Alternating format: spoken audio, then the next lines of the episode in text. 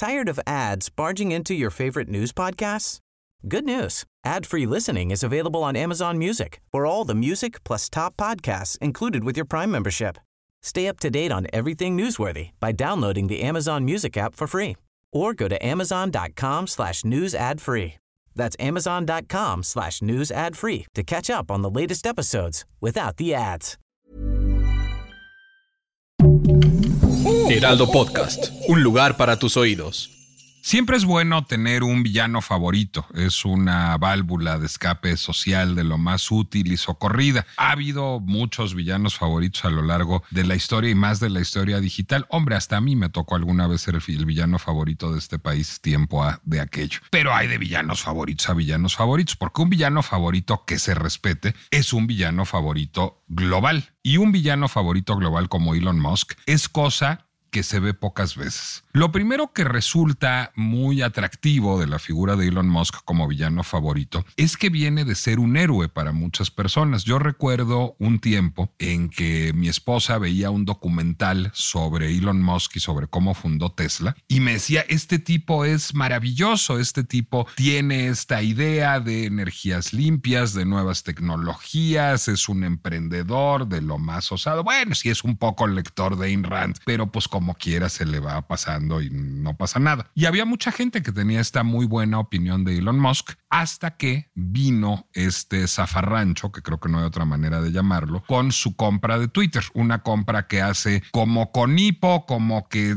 está bromeando en Twitter mismo, pero como que sí la va a comprar, pero como que despliega unas prácticas corporativas muy horrendas y orilla a Twitter a venderle, pero luego en algún momento siempre no, ya se repite pero lo van a demandar, entonces siempre sí. Es decir, se vuelve pues una telenovela casi o una digitonovela en donde Elon Musk tiene a esta red social en vilo. A partir de que en efecto compra eh, Twitter Elon Musk, lo que hace es modificar totalmente su estructura empresarial, despedir a una buenísima parte de sus empleados, de disolver la instancia que permitía, digamos, tener eh, expertos y voces ajenas a la empresa para tener políticas de moderación de contenido. Había un board que se, se ocupaba de generar políticas de moderación de contenido, de revisar caso por caso, un poco, digamos, como el oversight board de Facebook o de Meta o más o menos así. Ahora entraré a ello porque me parece importante hablar de esto, pero disuelve esta organización y empieza a tener una actitud muy caprichosa con muchas decisiones tomadas ad hominem o, ad feminem de dejar que entre o salga gente de la plataforma por razones más o menos caprichosas, cobrar por la verificación, luego siempre no cobrar por la verificación, luego siempre sí cobrar por la verificación y todo esto digamos envuelto en la bandera de una defensa de la libertad de expresión, una defensa de la libertad de expresión que en buena medida pues es también una manera elegante de decir de la agenda de los conspiracionistas y la extrema derecha estadounidense que han florecido en Twitter desde la compra de Elon Musk. A mí me preocupan más cosas que esa y menos cosas que esa. Una pregunta que me parece importante hacernos es ¿De verdad era Twitter el Valle del Verde Jengibre hasta que llegó Elon Musk ahí? ¿No es Twitter de sí, intrínsecamente, por diseño, una plataforma que se presta particularmente a la desinformación, a las teorías de la conspiración, a la violencia digital? Es una pregunta que vale la pena hacerse. Dos, ¿qué tanto cambia el ecosistema digital lo que sucede en Twitter? Elon Musk es un muy mal hombre, nos cae muy mal a todos los que tenemos valores progresistas, eh, democráticos, eh, liberales. Nos parece que Elon Musk es una encarnación de Satanás, pero ¿qué tan pertinaz y qué tan perniciosa es esa encarnación de Satanás? ¿Cómo modifica nuestras interacciones en línea o fuera de ella? Me parece que esas preguntas y su pinche complejidad son dignas de hacerla y hoy vamos a tener para ello a alguien que sabe de la pinche complejidad porque con ella piensa.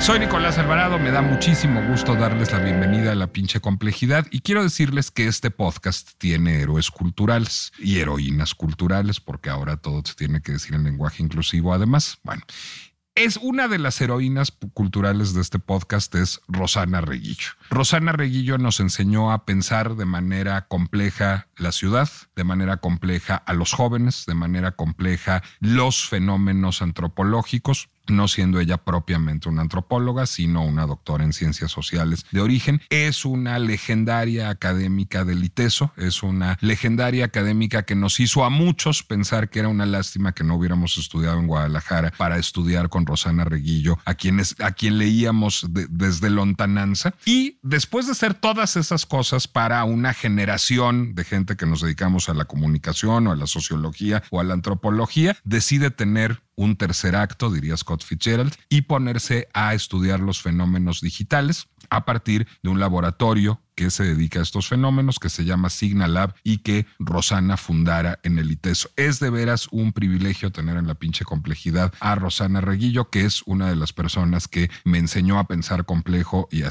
hacerme preguntas complejas, aun si no tenga yo el privilegio de haber sido su alumno más que a través de los libros. Bienvenida, Rosana, de veras qué gusto que estés aquí. Y cuéntanos si Elon Musk es tu villano favorito o no. bueno, primero, mil gracias. Es un gran placer y un honor conversar contigo. Eh, de verdad. Y creo que abres con este, con este tema un, un, tema sumamente complejo. A ver, yo trato, en mi, me esfuerzo cotidianamente por no tener ni heroínas ni héroes ni, ni heroínes, porque me parece que elevar al rango, digamos, de, de, poderes este, magníficos a actores tan humanos como Elon Musk, pues puede ser peligroso, ¿no? Porque efectivamente tiene algo que ver con lo que tú planteas en tu introducción, que me parece muy interesante, y es justamente el hecho de que Twitter se ha enrarecido ciertamente con el conjunto de decisiones a veces muy locas está tomando el señor Musk. Pero Twitter, digamos, eh, tiene desde su propio espíritu una configuración compleja que nos debe llevar a pensar que tanto eh, las estrategias que está siguiendo don Elon Musk, este, pues son la perversidad este, absoluta, ¿no? En ese sentido, yo mm, soy de la idea de que el tipo representa este, pues aquello que no nos gusta, ¿no? De los valores empresariales. Por ejemplo, a mí me dio una tristeza y un coraje enorme eh, el despido de Joel Roth, ¿no? El jefe de, de seguridad y de integridad de Twitter, que es un tipo que se había pasado años enteros armando estrategias, digamos, de conversación con diferentes actores políticos, académicos, estudiosos. Y entonces yo creo, no es de los primeros que despide, lo cual a mí de momento me hizo estar un poco más tranquila, pero bueno, fue a, a correrlo y eso me parece terrible porque te habla de, decisiones muy precipitadas sin diagnósticos concretos, ¿no? Este, muy pretoriano. Sabemos que él nació en Pretoria, en, Sudáfrica, ¿no? Y tomando ese nacimiento en relación, digamos, como una metáfora, ¿no? De la Guardia Pretoriana de los Césares, pues son fuerzas muy oscuras, ¿no? Entonces estamos frente a un momento de cambio de, de lo que a mí me gusta llamar el espíritu de las plataformas cada una tiene su espíritu. Meta tiene uno, TikTok tiene otro, Twitter es fundamental en términos, digamos, de... Déjame interrumpirte, Rosana, porque llegaste a donde quería yo que llegaras. A ver, yo sé que yo no tengo Twitter, nunca tendré Twitter, nunca he tenido Twitter. Twitter me parece un lugar siniestro y sé que Instagram me parece un lugar amable en el que puedo vivir y sé que Facebook me aburre porque en efecto son distintas. Están, y, sé, y sé que TikTok me, me, resulta demasiado joven y ajeno, pero eso no, es, no son felices accidentes. Es decir, hay un diseño, supongo que mercadológico de las plataformas y pasa por ciertas cosas. ¿Cómo están concebidas esas plataformas y por qué alguien como yo las percibe como las percibe? Claro, mira, es que indudablemente hay todo un diseño, toda una arquitectura, toda una inteligencia artificial pensada para que la plataforma se convierta en un, en un producto atractivo para cierto tipo de públicos, ¿no? Pensemos, por ejemplo, lo que siempre ha señalado Alejandro Pichitelli en Argentina, que cuando el producto es gratis, nosotros somos el producto, ¿no? Entonces, esa frase a mí me parece fundamental porque de alguna manera los usuarios de las distintas, usuarias y usuarios de las distintas plataformas, este, estamos eh, vinculados a una forma de hacer y de decir, ¿no? Entonces, que tú percibas Facebook como aburrido tiene que ver con la, el no límite de las extensiones para escribir en Facebook, ¿no? Que hay gente que escribe verdaderas declaraciones de 10 cuartillas, ¿no? Este, porque está hecho para eso, para el exhibicionismo, para el, compartir las dimensiones más íntimas, ¿no? Entonces, la no extensión, por un lado, el, uso tan fácil de imágenes, ¿no? Este, en Facebook hace que sea una plataforma muy noble para la gente mayor, por ejemplo, ¿no? Los chavos han ido saliéndose de, meta desde tiempo atrás, ¿no? tenemos detectado eso desde el 2010, 2011, que muchos de los más jóvenes migraron este, a diferentes plataformas, sobre todo Instagram, ¿no? Y, luego ahí entro a Instagram, por ejemplo, ¿no? Que es un mundo este, virtual que no te exige eh, un posicionamiento, que no te exige eh, una declaración de intimidad a menos que quieras convertir tu Instagram en un repositorio de tus comidas y de tus viajes, pues, ¿no? Eso está dado, por ejemplo, por el no privilegio del texto en el feed. Por ejemplo, exactamente. O sea que la imagen juega un papel fundamental y además el hecho de cómo está, si te fijas, cómo está limitada la interacción en, en Instagram, ¿no? No se ven los comentarios. Exacto, tú puedes ocultar los comentarios, no puedes compartir directo. Si quieres compartir algo, tienes que compartirlo con tus mejores amigos, compartirlo en tu historia, etcétera. Entonces, eso vuelve más eh, políticamente inofensiva la plataforma, ¿no? Luego tenemos TikTok, que empezó siendo eh, pues este gran invento chino ¿no? de los reels que ahora todo mundo copia, eh, que es muy simpático, que se presta al juego, pero que a partir del movimiento Las vidas negras importan en Estados Unidos, ¿no? Eh, con, con, el en Ferguson, ¿no? Justamente el, el, ataque de la, de la policía en Ferguson, convirtió TikTok en un dispositivo político sumamente interesante para la gente que estaba, digamos, tratando de construir una narrativa em, poderosa a través de la imagen, a través de la, de, la propia narrativa oral, eh, pero que también em, acudían, digamos, como a pequeños fragmentos para producir un encuadre de la realidad, ¿no? Y de llegar, Entonces, me imagino, a un público joven, habitualmente no politizado o no politizado, digamos, a través de los canales tradicionales. Un público más activista y menos pendiente de lo que hacen partidos, sindicatos e intelectuales. Exactamente, ¿no? Por ejemplo, la icónica imagen de esta mujer afroamericana caminando hacia los policías fue brutal, o sea, tuvo unas millones de vistas a nivel planetario y TikTok jugó ahí un papel fundamental. Pero llegamos a mi plataforma favorita, que es Twitter. ¿Es tu plataforma favorita? plataforma favorita. Eso, eso me intriga.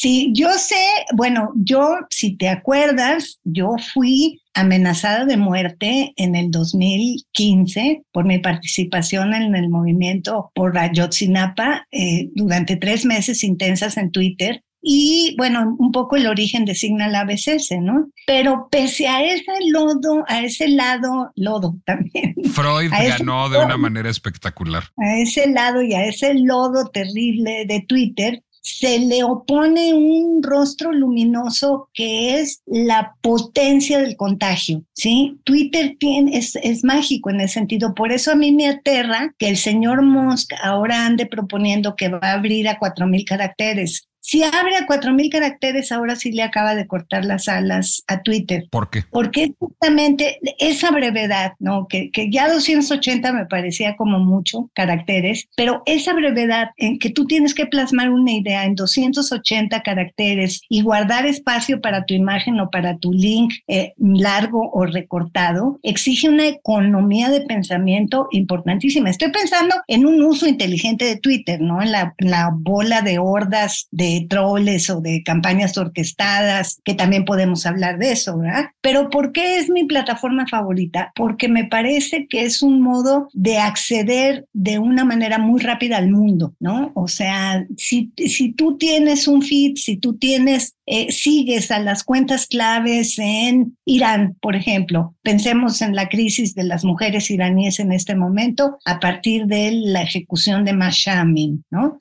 Si las mujeres pudieron generar, digamos, una simpatía a nivel global, fue justamente porque supieron comunicar a través de Twitter, ¿no? Eh, lo mismo pasa, por ejemplo, con la entrada de los, eh, de los talibanes a Kabul, ¿no? O sea, fue Twitter, eh, fue Twitter justamente a través de, y de las cuentas de periodistas profundamente comprometidos, como pudimos atestiguar el horror que era cómo estas mujeres este, en, en, en Kabul iban perdiendo derechos, ¿no? Tienes el, el otro lado oscuro, yo no, no, no me hago tonta, o sea, mis amigos dicen que soy optimista de closet, pero, sí soy optimista, pero, pero soy muy realista, pues, o sea, también hago el otro análisis, ¿no? Entonces, eh, en Twitter, el presidente dice que somos como dos millones en, en, México, son 14 millones de usuarios en Twitter en este momento y en, a nivel nacional. Que, es, que son mucho menos que Facebook o Instagram o TikTok. Más o menos. Ahí la cosa es no es tanto el número, yo siempre trato de decir eso cuando hablo del tema, no es el número de personas usuarias, sino por dónde pasa la agenda pública de este país. Ah, y la agenda pública de este país no pasa por Facebook, no pasa por Instagram, pasa por Twitter. Esa es la relevancia política de la plataforma. A mí me queda muy claro que no hay político, periodista o activista que no tenga Twitter como su red principal. Eso, digamos, conozco igual que tú muchos activistas, muchos políticos y muchos periodistas, y me queda claro que privilegian su relación con Twitter. Al mismo tiempo, me parece muy sintomático, pues digamos, del estado de las cosas en, nuestra aporreada república, si no es que en nuestro aporreado mundo, porque Twitter es una red extraordinariamente violenta y es una red en donde, por supuesto, este, el presidente puede denunciar a los bots y contratarlos, que las dos cosas hace el presidente como Signal Lab también lo ha estudiado, pero más allá de los bots y de cómo los bots van configurando, digamos, trenes del mame, existe una violencia orgánica en Twitter muy fuerte. Es decir, la gente va a pelear a Twitter. ¿Por qué está la gente en Twitter? Porque quiere discutir. Y como muchas veces los mexicanos o los gringos o en cualquier país no sabemos discutir, entonces lo que hacemos es hacer un ejercicio profundamente violento en Twitter.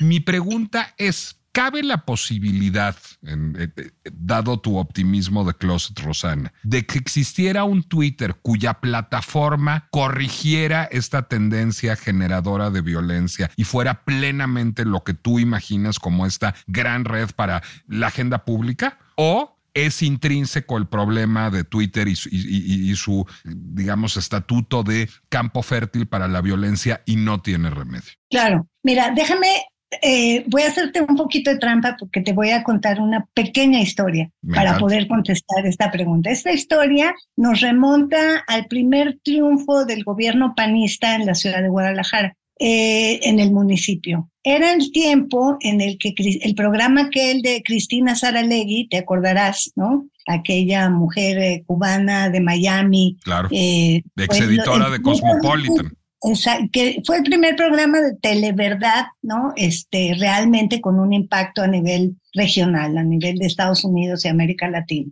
Y Cristina Saralegui, con todas las críticas que se le deben hacer y que se le pueden hacer, tiene un mérito fundamental y que fue la primera eh, mujer, la primera eh, conductora, ¿no? Que mostró en televisión abierta la homosexualidad, la infidelidad, las relaciones eh, no matrimoniales, em, el lesbianismo, etcétera, etcétera. Y eso levantó una oleada, digamos, del conservadurismo que fue atroz. Bueno, en Guadalajara el que después iría a ser presidente municipal, encabezó una marcha rumbo a Palacio para exigir al gobernador que se pronunciaran en contra de la em, de, que se pasara ese programa en horarios eh, familiares, es más, que lo quitaran porque Fuchihuacala era todo pecado. Y en plena manifestación, el tipo llevan una televisión real, ¿no? o sea, un aparato de televisivo, lo ponen en medio de la plaza y el tipo agarra un martillo y empieza a destruir la televisión.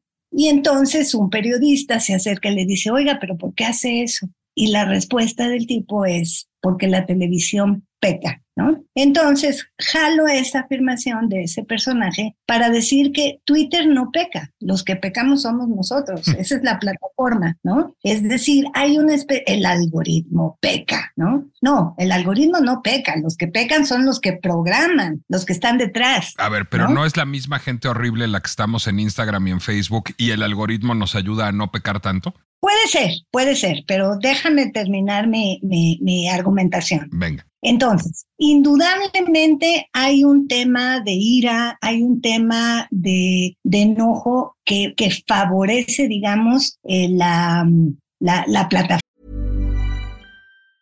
¿Tired of ads barging into your favorite news podcasts? Good news. Ad-free listening is available on Amazon Music for all the music plus top podcasts included with your Prime membership. Stay up to date on everything newsworthy by downloading the Amazon Music app for free or go to amazon.com slash news ad free. That's amazon.com slash news ad free to catch up on the latest episodes without the ads. Forma, ¿no? Es decir, que tú puedes atacar a otro y a otra con, con, con una violencia inusitada y la respuesta de la plataforma es muy lenta. A veces es muy rápida, pero en general es muy lenta. Pero justamente cuando yo te hablo de Joel Roth y, y su lamentable despido, es que ellos estaban ya armando un consorcio de autónomo donde nos iban a entregar a los a, los que tenemos accesos académicos a Twitter, como Signal este, como otros laboratorios en Venezuela, en Estados Unidos, en, Inglaterra, etcétera, nos iban a entregar el eh, control, digamos, de la, de la sanción para este tipo de cosas, para encontrar, digamos, una alternativa a esta violencia. O sea, ustedes eran como consultores, digamos, de, o sea, no, como supervisores, digamos como observadores. Como una especie, como una especie del consejo que tiene Facebook o Meta, pero este era un consorcio que iba, digamos, a hacer el, todavía no lo han cancelado, ¿no? Que, o sea, yo tengo la esperanza de que se mantenga, porque la, es muy noble la idea, porque saca de la plataforma y lo vuelve completamente transparente el, el, la fiscalización, por ejemplo, para el uso de campañas orquestadas, para las expresiones violentas. Y al mismo tiempo, eh, a nosotros Twitter nos busca para, porque yo siempre les dije, a ver, ustedes tienen un problema terrible y es que su algoritmo piensa en inglés. Entonces, cuando una mujer reporta que le dicen eh, perra, zorra, culera, perdón, mi francés, ¿no? Y ella reporta que la están agrediendo, el algoritmo le contesta, eh, eh, o después de la revisión, no, perdón, pero ahí no hay ningún insulto. Pues claro que no, porque eso no se traduce al inglés, ¿no? Entonces, lo que Twitter nos encarga a nosotros es un lexicón, ¿no? Que es un, diccionario comentado, a que construimos con un enorme trabajo que está entregado y que esperemos que pongan en operación con eh, perspectiva de género y de población Em, de disidencias sexuales. Y eso está pedido, me imagino, en español, en francés, en croata y en japonés. Eh, hicieron tres peticiones, una en portugués, donde parece que son los temas más fuertes, portugués, Em, hay un país en África, no recuerdo en este momento cuál, y México. O sea, era eh, una prueba piloto a nivel internacional, ¿no? Y entonces es muy fuerte porque nosotros analizamos bases de datos que tenemos desde el 2016, 17, y es brutal, Nicolás, es brutal. Después de, de eso, te puedo enseñar una nube de palabras que construimos con la forma de una pistola, con los términos más recurrentes que se usan usan en español, porque hicimos un barrido desde Argentina hasta México para ver cómo se insultan las mujeres, ¿no? Entonces, esto es, terrible, o sea, hay, pero esto no es Twitter, también hay una misoginia, ver, si, si no existiera esta misoginia, y fuera Twitter el culpable de todo, no habría feminicidios, ¿no? No habría mujeres golpeadas, etcétera. Entonces, lo que te quiero decir es que antes de Elon Musk había una preocupación real que Jack, ¿no? Este, el, fundador de, Twitter, había, digamos, como, como expresado y que era un proyecto que comandaba Joel Roth y que yo espero que en algún momento, ya que pase la fiebre de, que se siente, digamos, como, como niño con juguete nuevo, pues se dé cuenta de que, de que es el dueño efectivamente empresarial de una plataforma que de algún modo nos pertenece a todos. Y entonces eso es lo que a mí me, me entristece. ¿Qué tanto afecta el ecosistema digital y qué tanto afecta, digamos, el, el, el entorno social metadigital real el que Twitter se enrarezca de la manera que se está enrareciendo con Elon Musk. ¿Importa? Es decir, ¿da para que sea nuestro villano favorito hasta para los que no estamos en Twitter o es un problema que está centrado en Twitter y hay ustedes como no, comunidad? No, efectivamente sí, sí, es, es el villano favorito. A ver, ¿por qué? Porque en sus movimientos tan zigzagueantes eh, ha sido eh, muy muy claro, por ejemplo, devolverle el pajarito a, Trump, ¿no? Este, volverlo a habilitar. Y ese discurso de voy a acabar con los bots, que es muy hipócrita porque usan bots de un lado y del otro lado, usan troles de un lado y del otro lado, pagan campañas de todo, de, para atacar, para silenciar, para promover de un lado y del otro. Que es el mismo discurso del presidente López Obrador. Exacto, ¿no? Y este, y que, que Twitter es panista, lo cual es absurdo, ¿no? Cuando todas las decisiones se toman en San Francisco, que yo creo que ni idea tienen de lo que es el pan, ¿no? Este, pero, pero a lo que voy es que eh, eh, importa porque en la medida, digamos, si triunfara la idea de los cuatro mil caracteres, a mí me parece que pues perdería la esencia de lo que es Twitter, por un lado. Por el otro lado, porque su discurso habilita el odio, lo hemos visto. Lo documentaron varios periodistas muy serios en las siguientes horas de que, de que Elon no se hizo con el control. Las cuentas, las hordas de la ultraderecha radical norteamericana se sirvieron con la cuchara grande. Hay un estudio que hizo un laboratorio en, en, en los Estados Unidos, no estoy segura de si fue Harvard, pero encontraron cómo se había disparado la palabra negro en cuanto, eh, pero en, en, un sentido negativo, no nigger. Este, entonces, eh, yo creo que un personaje como, como él, que es un poco, bueno, lo voy a decir, pero en voz baja, y si me citan en tu podcast lo negaré, pero es un poco como el señor Salinas Pliego, ¿no? Me lo recuerda este muchísimo. que tienen este discurso que habilita un odio que es muy peligroso, muy peligroso. Yo creo que hay este, dos, yo creo que dos buenos ejemplos de ello, Rosana. Es decir, la primavera árabe fue una pifia, pero fue una pifia posteriori. Es decir, hubo un momento en que sí se concitó un movimiento social que logró generar un cambio fallido y temporal, pero esa primavera árabe se orquestó en alguna medida en Twitter. Y la toma del Capitolio a manos de Trump, pues sí se orquestó en enormísima medida, estas huestes de QAnon y de estas organizaciones de extrema derecha estadounidense cercanas al trumpismo, se orquestó a través de Twitter. Lo que quiero decir es, no es cierto que lo que sucede en Twitter se quede en Twitter, no es cierto que sea solo Twitter. En Twitter pasan cosas que inciden sobre la realidad allende la esfera digital, ¿no? Claro, por supuesto, indudablemente. Mira, esto que tocas es sumamente interesante porque eso lo hemos analizado mucho en el laboratorio. Cómo hay un momento de organización pre-Twitter, ¿no? Donde utilizan, acuérdate que le cerraron el, ¿cómo se llamaba este sitio? Parlache, Parler. Parler, ¿no? Donde se organizaban para luego salir a Twitter. Piensa en el caso mexicano de cómo se organizaban eh, las redes pro AMLO, se organizaban en BK, que es esta red este, rusa, para eh, venir a Twitter, digamos, a postear cierto tipo de hashtags, etcétera. O sea, lo que me parece muy relevante de, de lo que tú colocas es entender esto como un ecosistema que es online y offline. O sea, no hay una diferencia entre lo que sucede en la red y lo que sucede en la calle y lo hemos visto, lo hemos atestiguado con periodistas, mujeres y hombres. Eh, esta analista eh, Denise Dresser que fue violentada durísimamente en una marcha en el Zócalo, lo hemos visto con un periodista eh, que le tienen un, hashtag horrible que es fulano de tal chillón, este, y que los agreden en, en, en la calle, Entonces, entender estas dinámicas como, como un ecosistema completo que va como un continuo que va de lo, de, lo que va en línea y lo que es el mundo físico, ¿no? Es fundamental entenderlo y ahí por eso, eh, para mí, eh,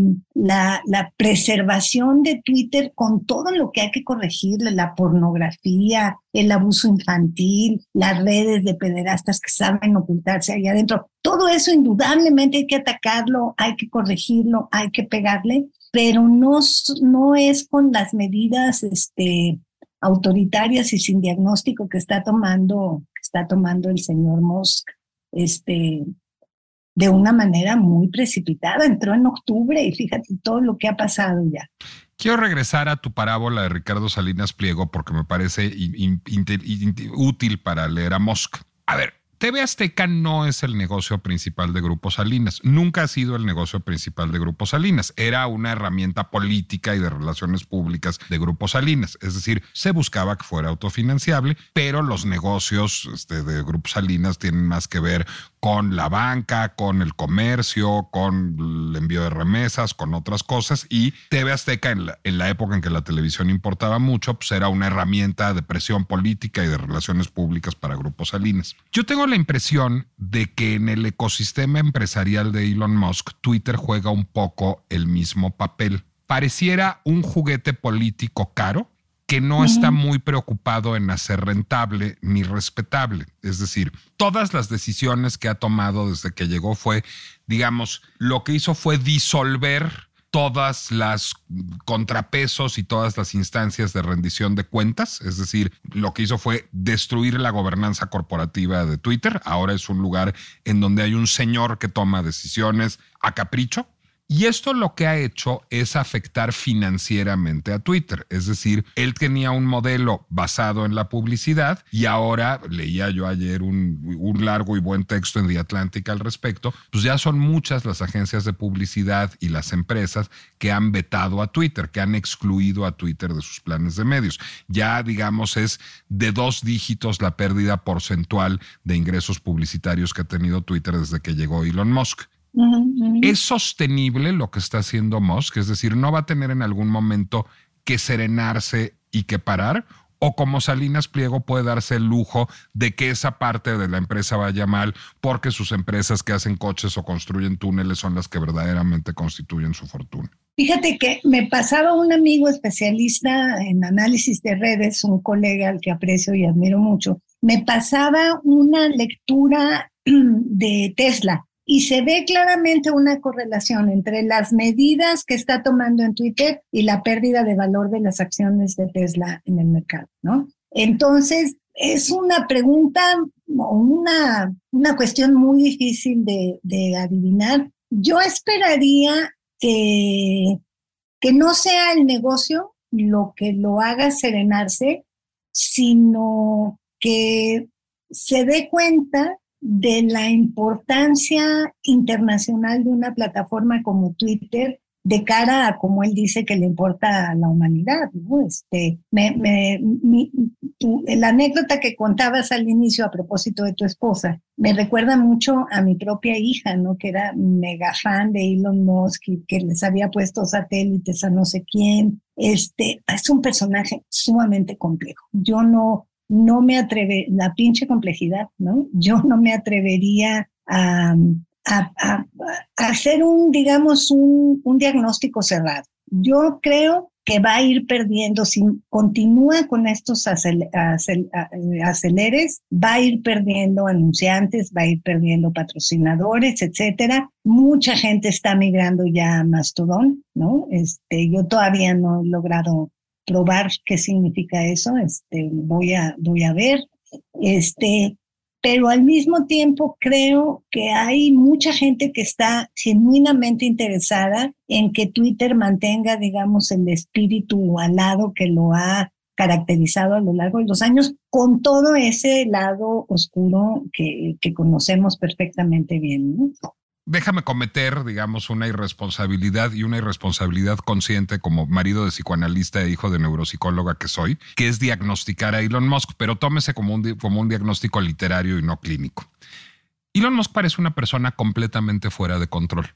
Es decir, sí e, e, es, un hombre que no parece tener control de sus propios impulsos emocionales en este momento y no parece estar trabajando de acuerdo a una estrategia política o comercial o financiera, sino estar haciendo un poco pues lo que se le sale de las pelotas. E, eso es, esa es la lectura que el mundo creo tiene de Elon Musk en este momento y que hace de él nuestro villano favorito.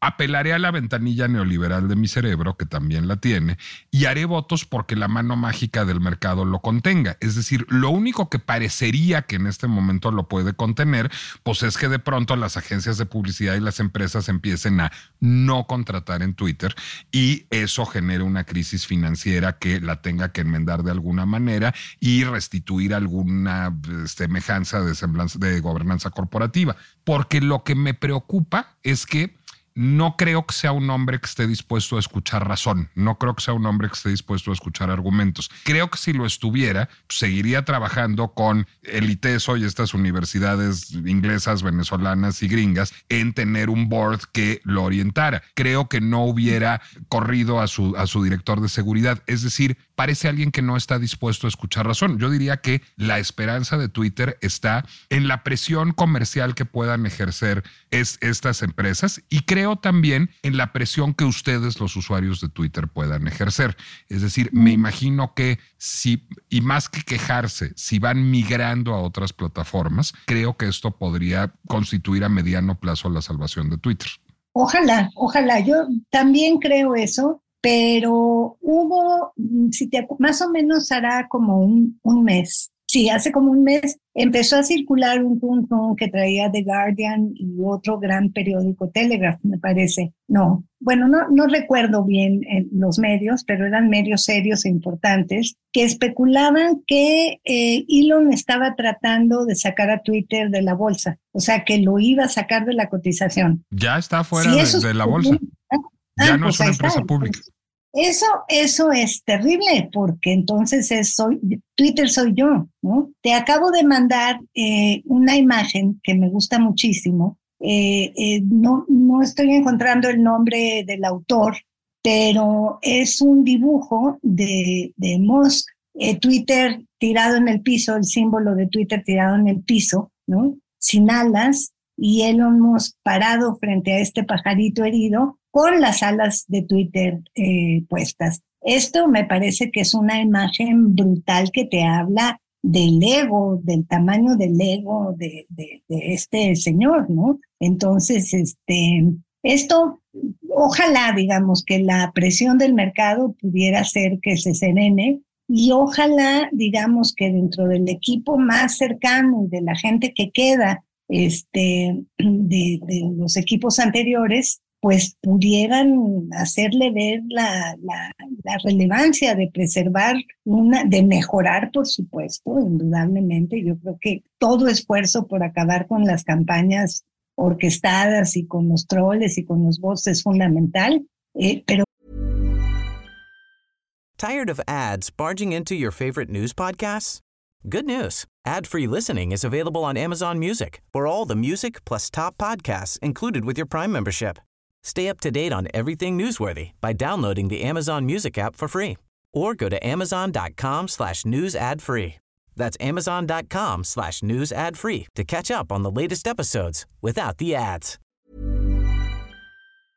Tienen que ser esfuerzos colaborativos, ¿no? Y ahí volvemos al tema de la regulación o no la regulación. Yo soy antirregulación, creo que el problema no pasa por darle más poder al Estado sobre las plataformas, sino pasa por formas de responsabilidad empresarial, por empoderamiento de los usuarios, etcétera, ¿no? Pero te yo también soy antirregulación igual que tú, soy pro autorregulación, pero incluso pues quienes sean pro regulación, pues no, no les auguro mucho éxito, porque al ser las redes sociales entidades supranacionales, pues estarían en conflicto las legislaciones de los distintos países todo el tiempo. En dado caso, si hubiera una regulación, tendría que pasar por el derecho internacional, no por los derechos de los países locales, que además sería peligrosísimo porque sería poner en manos partisanas de gobiernos que tienen adscripciones e ideologías la regulación de un espacio que debe ser público. Eh, correcto. Yo eso decía hace poco en un foro con una representante de la UNESCO muy onda pro regulatoria que es peligrosísimo. Imagínate, por ejemplo, aquí entregarle el poder de la regulación a, este gobierno, que miedo. ¿no? O sea, no. Rosana Reguillo, esta ha sido la emisión más larga en la historia de la pinche complejidad y no era para menos porque es de veras un, un, privilegio tenerte a ti. Y aunque hoy me diste una nueva lección que es que no hay que tener héroes y heroínas, yo hay unos pocos con los que no puedo y tú eres uno de ellos. Me da de veras muchísimo gusto que hayas estado en la pinche complejidad. ¿Dónde podemos leer las investigaciones de Signal Lab y dónde podemos leer y visitar digitalmente a Rosana Reguillo?